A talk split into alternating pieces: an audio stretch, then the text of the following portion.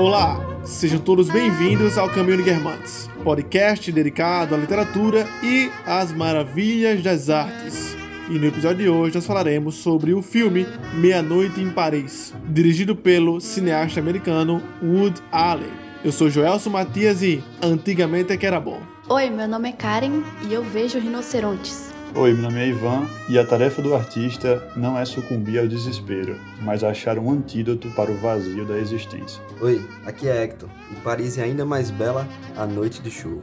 Oi, meu nome é Lara e não há nada de fino e nobre em morrer na lama, a menos que morra graciosamente. Então é isso, campeonatos. Estamos aqui mais uma vez reunidos para falar sobre um filme. Lembrando que o nosso último podcast sobre uma obra cinematográfica foi sobre a Árvore da Vida. Se você não ouviu, escuta lá alguns episódios passados. E hoje estamos com a presença ilustre de uma convidada, a Lara Miranda, que também fala sobre literatura lá no seu Instagram. Se vocês quiserem seguir ela também, é só buscar lá na pesquisa do Instagram, arroba literatusmind.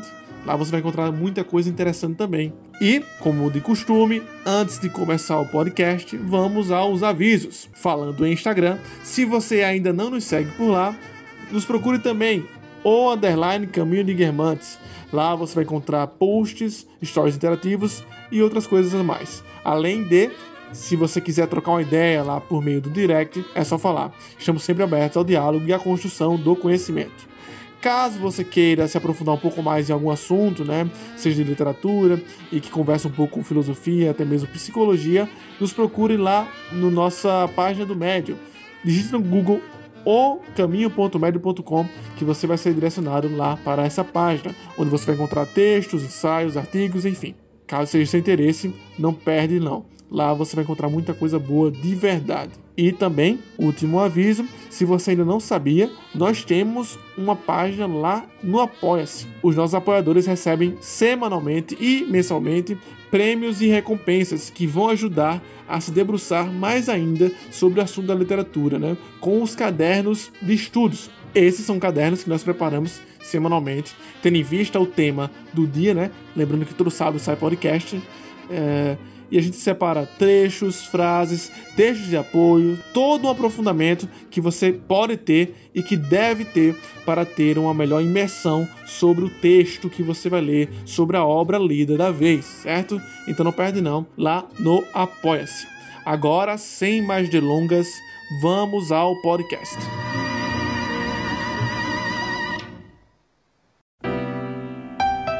A tradição aqui no nosso podcast é conversar um pouco, antes de mais nada, sobre o homem por trás da obra, né?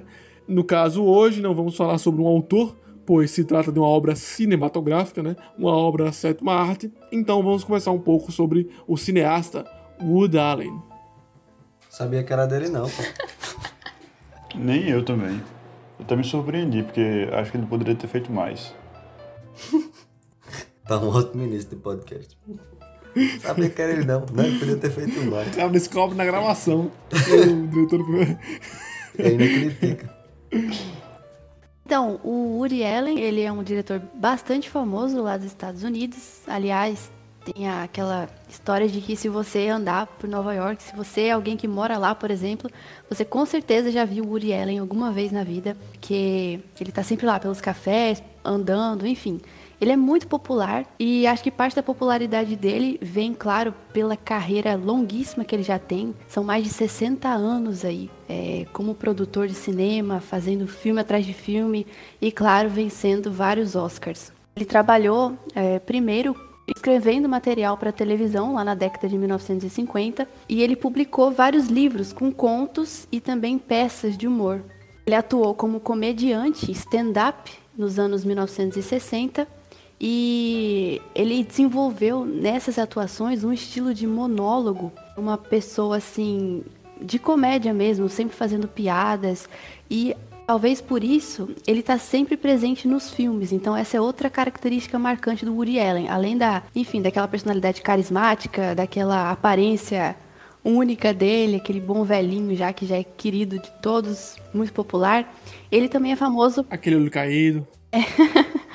ele também é famoso por participar dos próprios filmes, então às vezes ele dirige e ele faz alguma aparição especial ali. a estilo Stan Lee nos filmes da Marvel. Ele aparece em Meia Noite em Paris? Não, essa é uma exceção. Não, parece não. Hum, Um fato curioso é que o nome dele, na verdade, é, é Alan Stuart Kongsberg. E ele trocou o seu nome para Henwood Allen em 1952. Além do famoso Meia Noite em Paris, ele também dirigiu e participou da produção de outros filmes bastante conhecidos, como o caso do Annie Hall, que ganhou o Oscar de melhor diretor, assim como o melhor roteiro original. Lembrando que Meia Noite em Paris também lhe rendeu um Oscar de melhor roteiro original, tal como Hannah and Her Sisters. Além disso, o Woody Allen também ganhou alguns prêmios, como o prêmio BAFTA, Globos de Ouro e até mesmo o Festival de Cannes, né?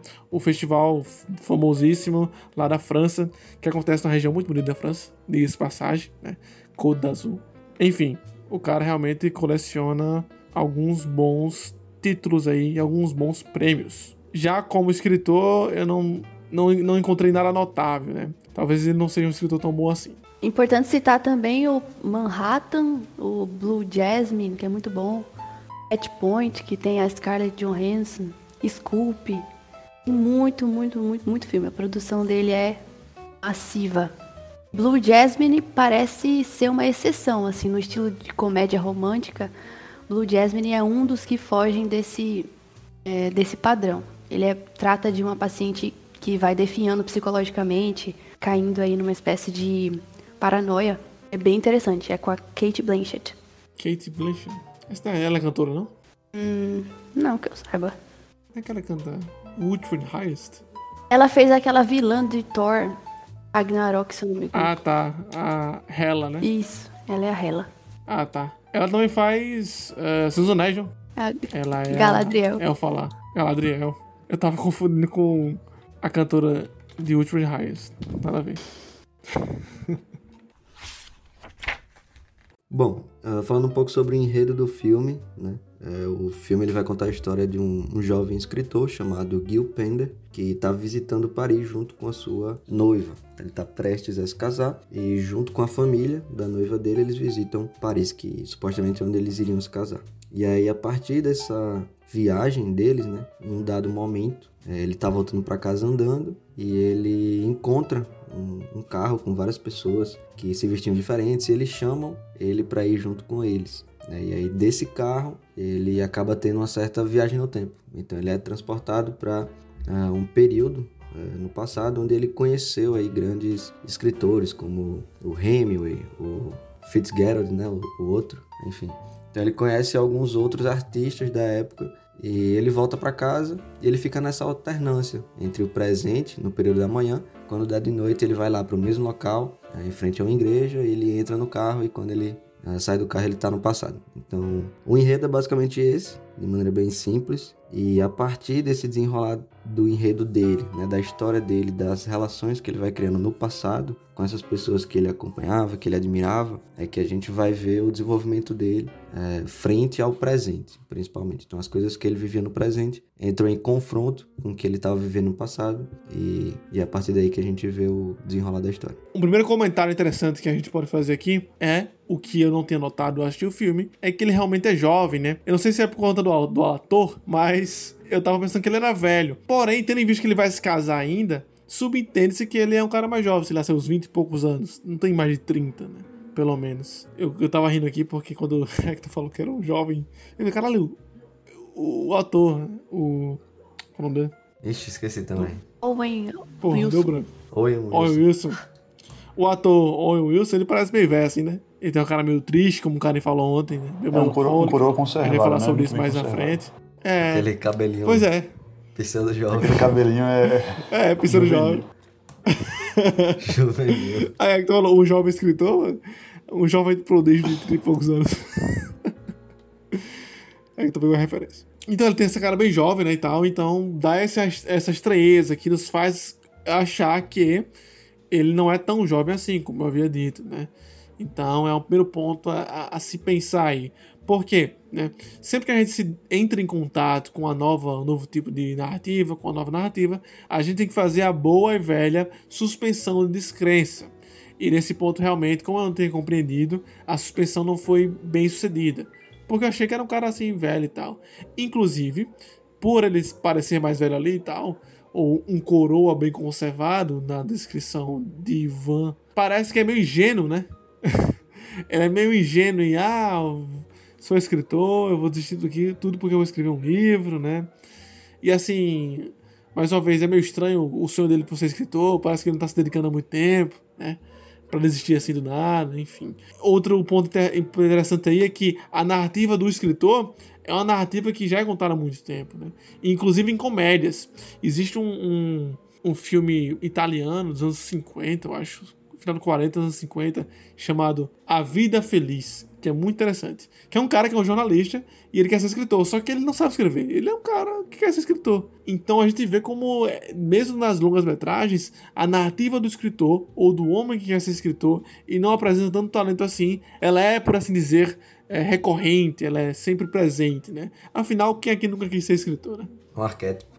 Arquétipo, arquétipo do escritor. Mas tem uma coisa, é... Quando quando. É, como é o nome dela? Ger, Gertrudes. Gertrudes. Quando ela lê a primeira parte do livro dele, que ela. Uma frase ela lê em voz alta, eu acredito que foi a parte que eu, uma parte que eu me surpreendi bastante. Porque, tipo, eu realmente gostei. Eu percebi que os personagens do, do filme também gostaram quando, quando ouviram aquilo. Eu acho que ninguém estava esperando, tanto o Hemingway quanto a Adriana quanto o telespectador também. Aham, uhum, aham. Uhum. Porque a história é tão. É tão a, a temática é tão, né? Fuleira. Não, não, não, peraí, vou explicar isso correto. O filme coloca ele como ah, sendo. Medíocre, vários momentos. E aí você não espera que ele vai ter um bom desenvolvimento Sim. como escritor também, né? É, tanto que já começa sim, com, sim. com uma ilusão, né? Tipo, já inicia o filme ele descrevendo um, uma cena assim perfeita de como seria a vida dele se eles casassem e morassem lá em Paris. E aí logo em seguida a, a noiva dele já quebra essa expectativa. Aí tipo fica parecendo que ele é que ele vive no mundo da lua. A gente já cria essa imagem dele logo no início do filme. Mas aqui o filme leva a gente a pensar que as pessoas acham isso dele, né? Mas em nenhum momento do filme eu, eu vi nenhuma crítica séria ao que ele tinha escrito. Ele sempre se mostra ser um bom escritor. Até quando a noiva dele pede para ele explicar um pouco da história que ele está criando, né, para aquele casal lá, amigos, o Paul e acho que é a Carol, não me lembro. Ele fica, ah, não gosto de falar do trabalho, não quero falar sobre o meu texto, sobre o romance que eu estou escrevendo. Aí a, a, noiva dele vai, toma a frente e começa a falar do protagonista, de como, como ele é e tal. E me parece uma história boa também. E até a, a, a senhora Stein lá, ela não, não testa nenhum tipo de crítica rigorosa a ele. Faz uns apontamentos bem leves, mas elogia. Em todas as vezes que ela faz alguma abordagem, ela elogia. Agora que tu falou do Paul, queria só, não, não, não dando assunto, mas só queria fazer um apontamento aqui. Eu esperava realmente que o personagem fosse um pouco mais erudito. Tendo em vista que ele fosse, meu Deus, eu gosto do passado e tal. E aí um cara ali chega lá e mete pau nele, tipo, ah, esse cara aqui é foda, ele sabe tudo sobre arte, sobre o passado, não sei o quê, né? E a única informação que ele vai ter sobre o passado vai ser quando ele realmente vive, né? Ele tem a vivência com aquela outra pessoa e ele volta pro, pro, pro presente e aí eles estão lá na exposição de arte e falam, não, não, não foi assim não, é, não sei quem era amante de não sei quem e tal, né? E aí a mulher fala, não, você não sabe nada, quem sabe aqui é o pau e tal, né? Essa parte é bizarra, nada a ver. O, o Paul lá tá, tá explicando alguma coisa sobre Monet. Aí o uhum. Gil vai lá, interrompe para dar o, o, parecer dele, né? Aí é um negócio bem infantil, assim. Ela vai e faz. Shh, para de falar, o Paul está explicando. E eu fiquei. Que, que é isso? A criança tá falando com a criança, é, é o noivo dela. É. Mas ela Isso. trata ele assim, ela trata ele assim desde o início. É tanto que na, na cena inicial, quando eles estão no, no restaurante lá que, que eles dois chegam, o Paul e a, e a namorada, noiva, não sei dele, é, ele começa a contar a história e ela olha assim para ele e fala, tipo, já acabou? É só isso? Não tem mais nada?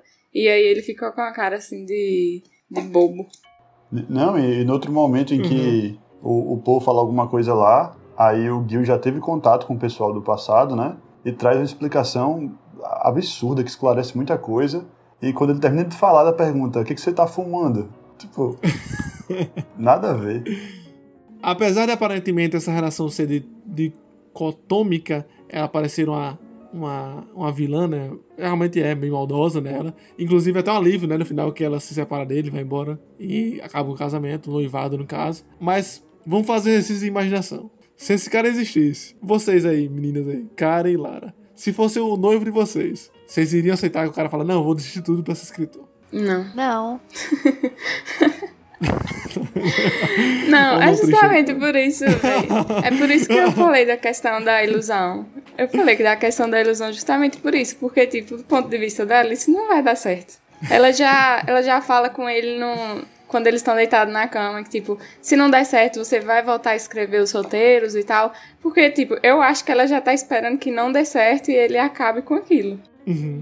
Eu acho que a personagem foi mal feita, entendeu? Minha crítica é, a, é ao produtor, a, enfim, roteirista, sei lá. Não a personagem. Eu não acho que, que ela é ruim, entendeu? Eu acho que ela me pareceu fora da realidade, só faz criticar o cara ah, o tempo não. todo. Mas os personagens do Woody Allen, eles são praticamente todos assim, pelo menos dos filmes que eu vi. Eles são caricaturas. Então o Gil, ele é aquele cara uhum. romântico, sonhador, é isso, e pronto. E ela é a vilãzinha, assim, mesquinha, materialista, né? Que, que vai na contramão desse pensamento ah, entendi, entendi. romântico dele. Não é só questão de, ah, mas. É claro que ele estava sendo meio inocente ali, meio ingênuo em querer largar tudo. Mas ela poderia, então, se fosse uma personagem equilibrada, se fosse uma personagem complexa, poderia ser aquela que aconselharia ele a continuar com o emprego fixo que ele tem, porque ele tem sucesso, deu trabalho para chegar lá, só que não desistir de escrever, mas fazer isso à parte, sabe? Mas, enfim, isso aí não é nem cogitado. É que não me pareceu que ele, que ele desistiu, assim, definitivamente da carreira de roteirista que ele tinha, né? Acho que era roteirista. Ele pareceu uhum. iniciar uma empreitada, que era, de certa, maneira, de certa maneira, arriscada, mas não colocava a vida toda dele a perder, entendeu? colocaria se fosse Paris. Porque se ele saísse de, do lugar onde ele vende roteiro, aí ele teria como vender mais roteiro, entendeu? Tipo, ele teria que estar tá lá entre as pessoas, os produtores, para vender os seus roteiros.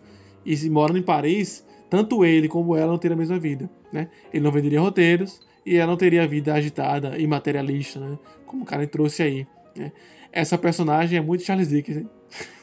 De fato. Agora, eu notei uma alteração na postura corporal dele. Quando ele está no presente, eu não sei se vocês conseguem notar, mas ele parece muito inquieto. Parece que ele tem coisa para falar, mas nunca vale a pena discutir com aquelas pessoas, sabe? Não vale a pena discutir com aquele sogro uhum. chatíssimo que ele tem, com a noiva, com aquele Paul lá, muito menos. Não vale a pena. Só... Então, você repara que ele fica o tempo todo mexendo as pernas e olhando para os lados. Eu, pelo menos, notei isso. Eu percebi Já isso quando também. ele vai para o passado. Pois são pessoas chatas. Não são pessoas que vão entender ele, né? Ele se sente isolado naquele mundo. Ele se, se sente isolado naquela Sim, multidão. sim.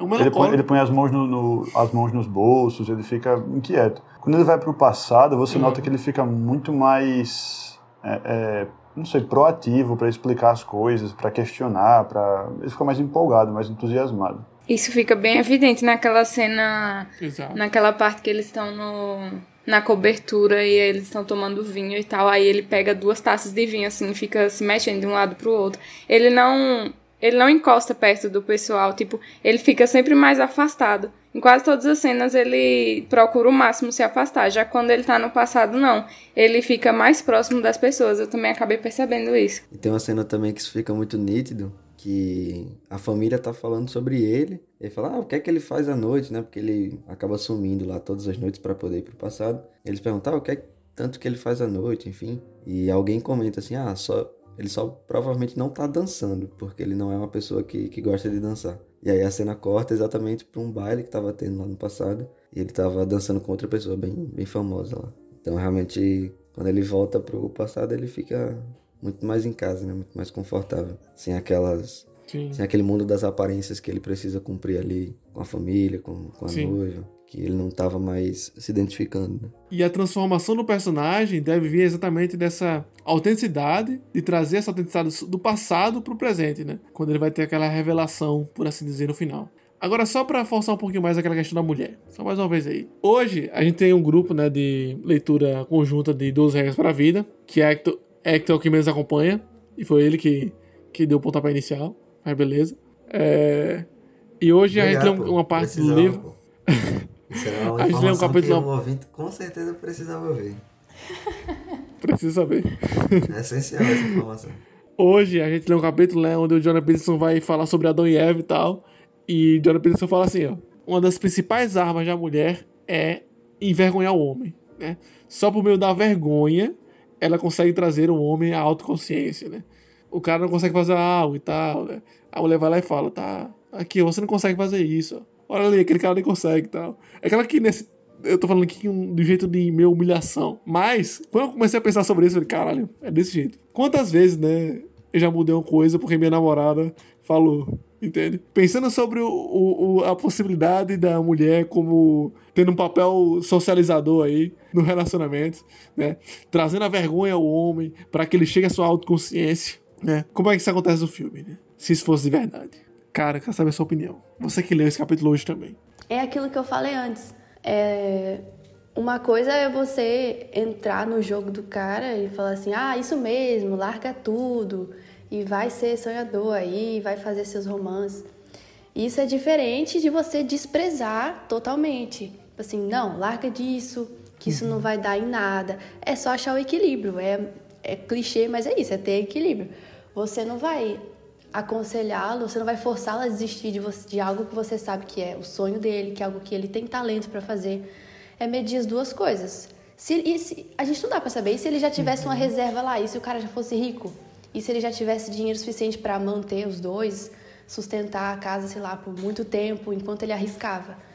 É um monte de fatores. O importante é não forçá-lo a desistir disso e também não aconselhar que ele entre nisso às cegas, né? Uhum. Seja irresponsável. Camilo Guermantes também é dicas de relacionamento.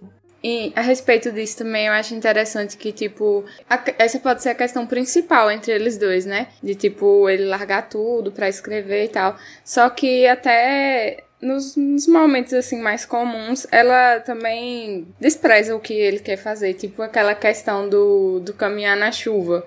Tipo, ele faz um, uma romantização daquilo e tal, sobre Paris ser bonita quando chove. E aí ela, tipo, quebra. Ela sempre quebra qualquer coisa que ele cria em relação a a ser romântico, essas coisas assim. E ela não parece dar tanta importância pro que ele gosta. Então acho que, que qualquer relacionamento é assim, né? Se, se você tá com uma pessoa e ela acaba não, não valorizando a, algumas pequenas coisas que você gosta e tal, acabar cedendo para poder fazer aquilo que você gosta, não tem como dar certo, né? E aí acaba sempre acontecendo algo maior, como essa questão que eles, que eles têm entre desistir, né? De ser, de ser roteirista para virar escritor em Paris. Quando ele conversa com a Adriana, né, a moça lá do passado, de quem ele começa a gostar, e ela descobre que ele vai se casar, né? Aí ela até pergunta a ele, mas vocês devem concordar em tudo, né? Ou na maior parte das coisas, nas coisas grandes. Aí ele fala, na verdade, a gente concorda mais nas coisas pequenas. E nem tanto assim. Aí fala até que eles gostam de comida indiana. E é isso. E nem é toda comida indiana, são algumas.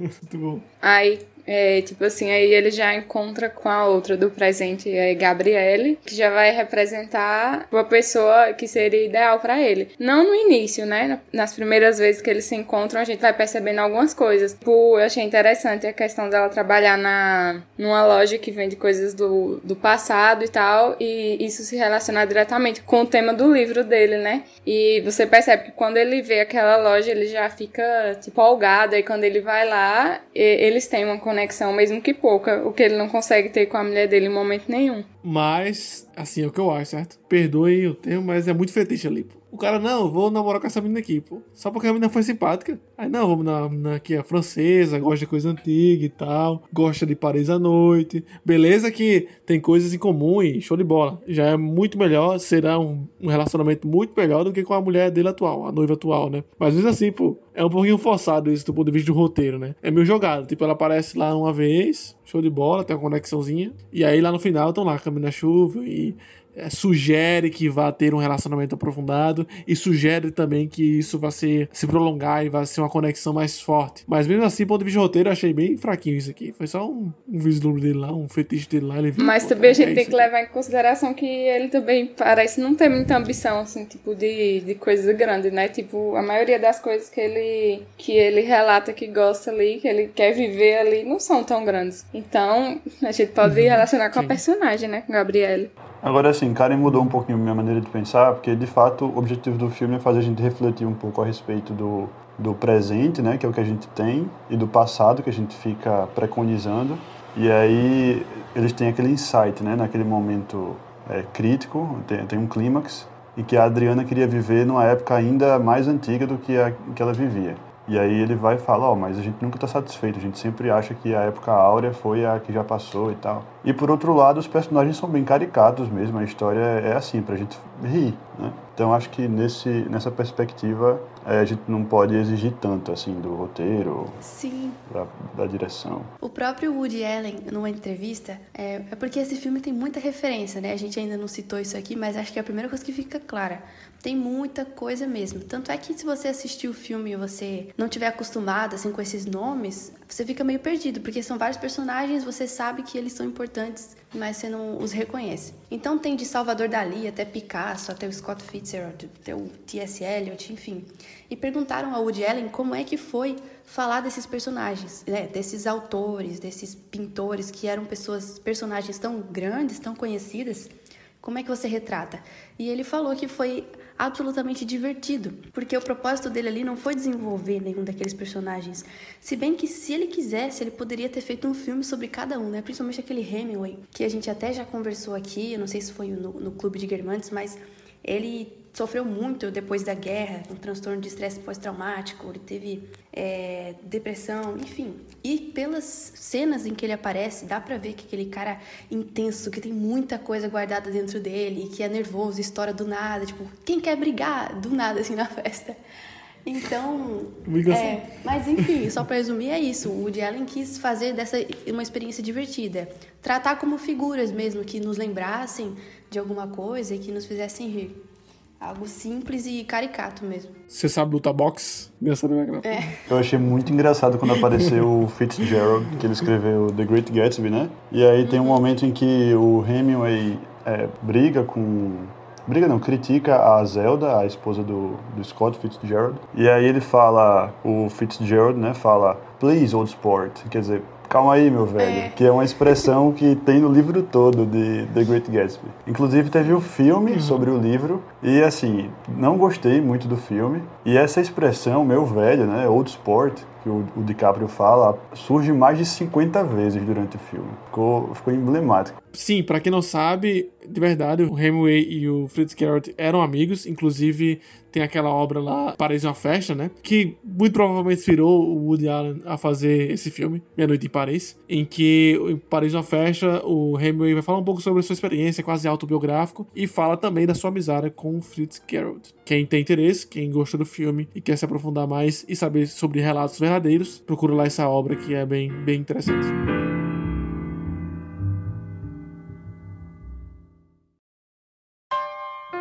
E aí, uma das revelações do filme, né? Insights que o filme nos mostra, é a questão de que a Adriana, tal como o nosso personagem principal, ela não está satisfeita com o tempo que vive e que ela acha que o passado é melhor. E quando ela chega no passado, pois eles também conseguem viajar no tempo por meio da carruagem, os personagens também falam: ah, o passado era melhor. Ali foi um plot twist. Só que eu achei muito não, é, mas eu achei muito estranho. Picasso tá falando que na Renascimento era foda, tendo visto o que ele pinta, né? Porque assim, todo mundo que é saudosista, tipo assim, eu vou retomar a tradição, eu vou retomar as coisas. Eu vou pintar que nem eles, eu vou escrever que nem eles. O próprio. Uh, os próprios personagens que têm esse, esse ímpeto pelo passado estão lá. Ah, eu quero fazer que nem 1920. Eu quero fazer que nem antigamente. Quero fazer que nem 1800 e pouco. Não sei. Mas Picasso, pô, ele tá fazendo o que igual a Renascença? É isso que eu não entendo. Eu achei bem estranho, tipo, Picasso querer voltar ao passado, desse ponto de vista. Mas quem fala isso não é Picasso, não, eu acho. Ele não parece... É o, o Gauguin. Paul Gauguin e outro pintor que tem lá. Outro, outro que também não, não pinta da forma que vai fazer referência, né? Uhum. Ao passado. Eu, isso realmente me tirou do, do, do filme assim, poxa, esses caras que pintam assim, todo modernista aí, todo estranho aí, gostam do passado dessa forma, né?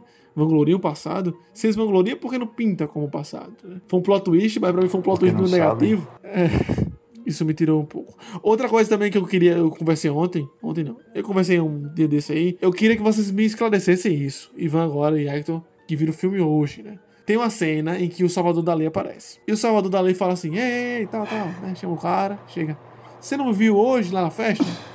Só que essa cena, que eu me lembro, não acontece no filme. Tipo, tem a festa, aparecem alguns personagens, mas Salvador Dali eu não vi. E aí o, o Salvador Dali chama ele pro canto assim, né, pra conversar lá sobre os rinocerontes, que é a cena icônica que Karen citou em sua abertura. Entretanto, não me recordo de Salvador Dali ter aparecido no filme antes. Eu até pensei que diabo é isso? Quem é esse personagem aqui, pô? Eu também não me, é não me lembro. Dali, eu acho que eu me lembraria porque ele é o, o Changreta de, de Peaky Blinders, salvo engano. De Peaky Blinders, é. É, não me lembro. Eu não, não lembro também não. Pode ter sido uma cena cortada. Pois é, eu achei que é isso, foi uma cena cortada. Esqueceram. Mas essa realmente é uma das melhores cenas do filme. Meu Deus do céu. É, sem dúvida. Sensacional. Dali! E ele, ele todo te, teatral, assim, baixando os braços. Dali!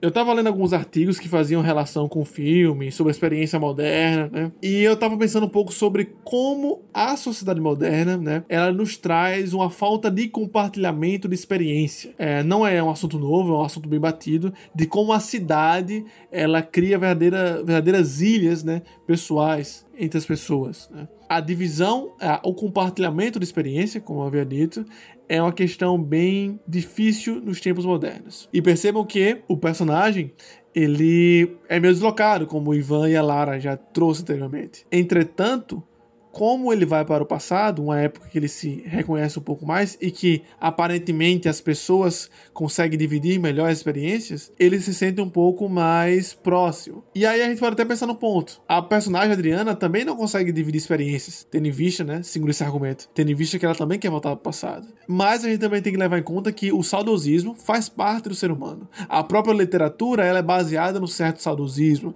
A gente já discutiu aqui em alguns podcasts sobre o mito né, do passado, né, de como o passado era glorioso, de como no passado tudo era melhor, né, e como a, a literatura serve é, para construir o mundo ou para construir esse passado, para que nós tenhamos o mito. O mito é exatamente isso, esse passado glorioso. Uma perspectiva interessante é que o compartilhamento de experiências é como se fosse a tradição dada em conselhos né, e dividida entre as pessoas. Hoje em dia parece um pouco meio descabido, uh, como posso dizer melhor, meio inconveniente passar a tradição para outra pessoa, passar a sabedoria para outra pessoa. E o que é o narrador de um livro, tal como ele está escrevendo ali, se não um homem, um ser, um personagem, um sujeito que está passando sua tradição, passando sua experiência por meio da escrita. É, eu achei interessante tu, tu abordar isso, porque é exatamente o que acontece, né? O romance que ele está escrevendo é justamente sobre uma loja que vende coisas do passado e o que acontece na história, é, quando chega meia-noite, é que ele consegue retornar para o passado. Então, acho que tem uma relação bem interessante entre a história que ele está escrevendo e o que ele acaba vivenciando lá em Paris. E quando dá meia-noite ele vai pro passado, o som, né, é um sino. Uma vez eu estava é, conversando com o Hector em uma dessas nossas leituras conjuntas aí, sprints leituras aqui no Discord, né? E aí eu tava falando sobre o sino de como seria legal a gente viver numa comunidadezinha onde tem um sino, onde você escuta o sino, né? E o sino lhe dá toda a, a, a o sinalizador temporal, né? O sino é o sinalizador temporal da comunidade, bem, bem, sendo bem saudosista aqui. E aí Hector trouxe um trecho do, de um comentário de Diário de Homem Supérfluo, não é isso, Hector? Tem um momento do Diário de Homem Supérfluo que ele descreve o discreto som do sino rachado da igreja. Inclusive é, é o que toca lá, né? Quando o personagem lá do Gil vai voltar para o passado, toca o sino da igreja. E aqui ele coloca como um sino rachado e um som discreto. Né? Na análise que tem do livro do Samuel Junqueira, o Pós-Fácil, ele fala que a expressão, ele fala exatamente assim, a expressão, o toque discreto do sino rachado que poderia ser uma analogia à degradação moral da Igreja Ortodoxa, foi alterada para o neutro, o repique do sino. Então, na época que foi publicado esse livro, Diário de um Supérfluo, várias passagens do livro foram alteradas por conta da censura. E aí a ideia do sino rachado já, já tinha sido um dos pontos que de certa forma evoca também essa ideia da comunidade que vinha numa degradação e que pela interpretação da censura o personagem aqui estava o Ivan Turgenev estava criticando já. Exatamente. E aí, mais uma vez, o sino se apresenta como esse símbolo interessantíssimo de senso de comunidade. É claro que está ligado à igreja, né?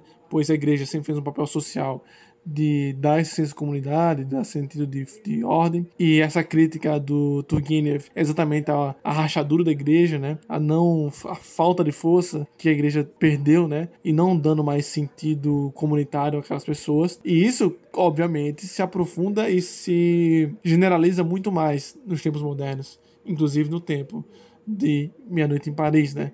Que é nos anos 2000 e pouco. Enfim. Então, a solidão moderna, a melancolia. A gente falou que o personagem é melancólico, mas não é só que ele tem um temperamento melancólico, uma personalidade melancólica. De certa forma, por estar nessa, nesse mundo moderno de falta de, de falta de comportamento de experiência, ele já está em um contexto melancólico. E ainda ele vai se sentir mais ainda melancólico se ele tiver a ideia de que no passado existisse um vislumbre de um maior compartilhamento dessas experiências.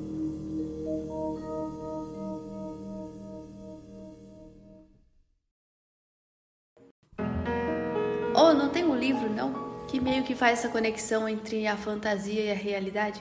Que faz tempo que eu, não, que eu assisti esse filme, mas ele leva um livro para a moça que é guia turística traduzir para ele. E nesse livro ele tem muitos insights do que ele viu na realidade. E se eu não me engano, é nesse livro também que ele vê, tipo, que ele vai é, ficar uma noite com aquela, aquela moça. Isso. Ah, o livro é tipo um, de, tem um, um, trecho que parece ser o diário da Adriana. Ah, que ela fala, é isso mesmo, é o diário ela dela. Fala, diário dela. ah, eu sonhei que ele me dava brincos, é, eu gosto do, do Hemingway, gosto do, de outro lá, do, do Picasso, né? Mas estou Aham. apaixonada por ele, por um tal de, de Gil Pender, né? É, Sonhei que ele me dava isso brincos e show. a gente fazia amor e não sei o quê. Isso. Aí ele começa a fazer tudo que tá escrito lá. Então, será que esse Gil Pender existiu em algum momento da história? Já que a Adriana. De verdade? É, já que a Adriana era real. Qual é desse livro, entendeu? Não, não entendi. Algumas coisas não, não, não, não na minha cabeça. algumas coisas não me ficaram claras. Por exemplo, eu não sei se. co- Como é que ele traz objetos de lá, sabe? E Homem, pelo amor de Deus, homem. Pra que pensar nisso? Joga- Você tem que só aceitar, pô. Joga a tua suposição aí. Pronto, eu não, eu não consegui É captar aceitar, o, pô, o momento, o momento em que ele assume que aqueles personagens não estão fantasiando, eles são realmente o Hemingway real, o Fitzgerald real, a Zelda real. Ele, não sei, não, parece que não, não tem esse estalo. Ele fica ali intrigado e de repente aceita. N- não tem. Tem, Tem, tem- até tem, é, é, Ivan. Só que o estalo ele é, ele é visual, ele é visual. Ah, Tem é uma com, cena é que com o ele, ele volta. pianista, Não sei se é né? essa aqui que eu tô falando. É com o pianista, isso. Que ele vê. Ah, que o, o, Que pi- ele, o- ele o pianista. assim com É ele. verdade, é verdade. O É. pianista é. Ele lembrou de uma, de uma pintura, né? Do pianista, do compositor. Aham, exato. O Woody Allen ele brinca muito com o visual também, então, tipo, o estalo chega pra ele e pra gente ao mesmo tempo, né? Pra gente entender que mudou aquilo lá. E essa questão do pianista é mais um elemento desse Por- que ele porque ele tá utiliza, lá né? E se utiliza ah, também. tu, tu tem o mesmo nome do, do escritor, Hemingway. E aí, de repente, Uhum. ele começa a tratar como se eles fossem o- os reais. E eu não, não tinha pego assim, esse, esse estalo, esse momento. Uhum. Sim. Mas realmente foi puramente visual. reforço.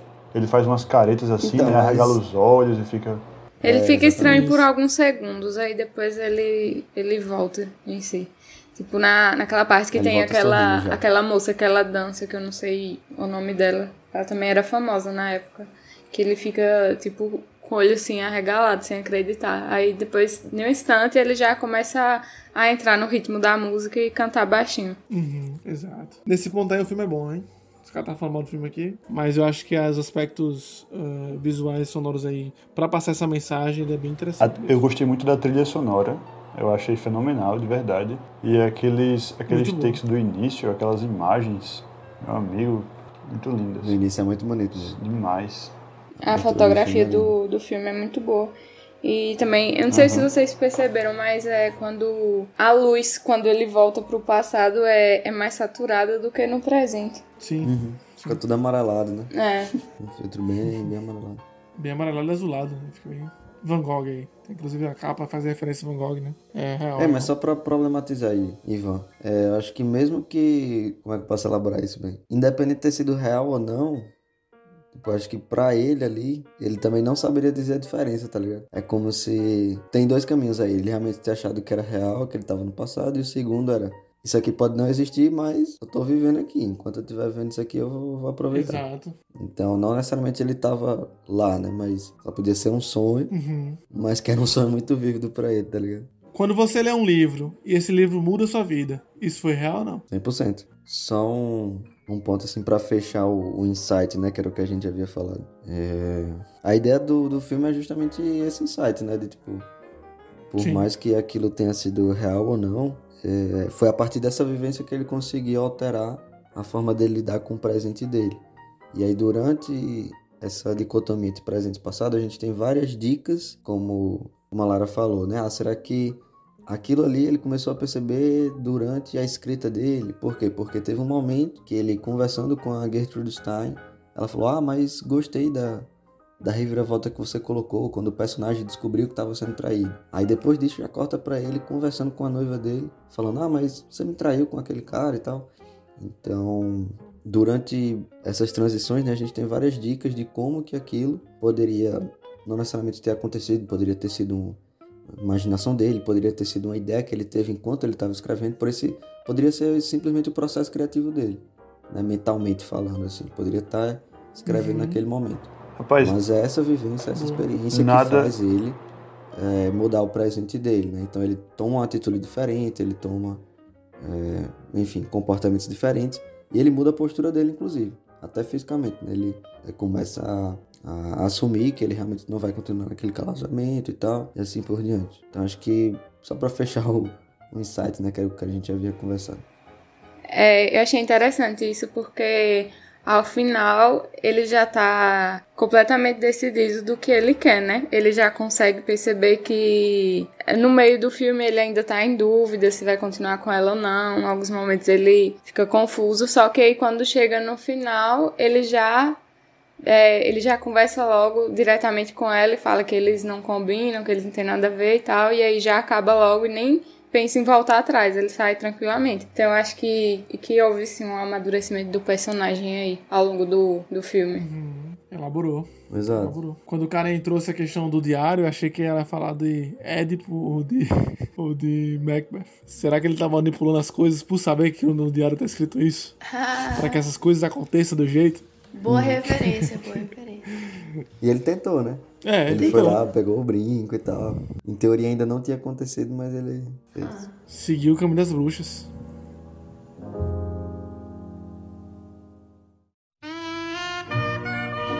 Então é isso. Esse foi mais um episódio do Caminho de Guermantes. Esperamos que vocês tenham gostado da conversa e das elaborações acerca do filme Meia-Noite em Paris, dirigido pelo cineasta americano Woody Allen. Antes de finalizar nosso podcast, gostaríamos de agradecer aos nossos apoiadores. Fica aqui o nosso muito obrigado ao José Guilherme, a Simone Souza, ao Gabriel Soares, a Esté Stephanie, ao Derek Guerra, ao Fernando José Quinteira, ao João Vinícius Lima, ao Diego Ranier, a Auriel da Silva e a Ana Helena. Mais uma vez, muito obrigado. Com o apoio de vocês, além de estar nos ajudando a produzir mais material né, e mais material de qualidade, vocês nos ajudam também a levar para cada vez mais pessoas e cada vez mais longe a literatura, assim como as maravilhas das artes. Até a próxima semana com mais um livro ou mais um tema e muito mais literatura.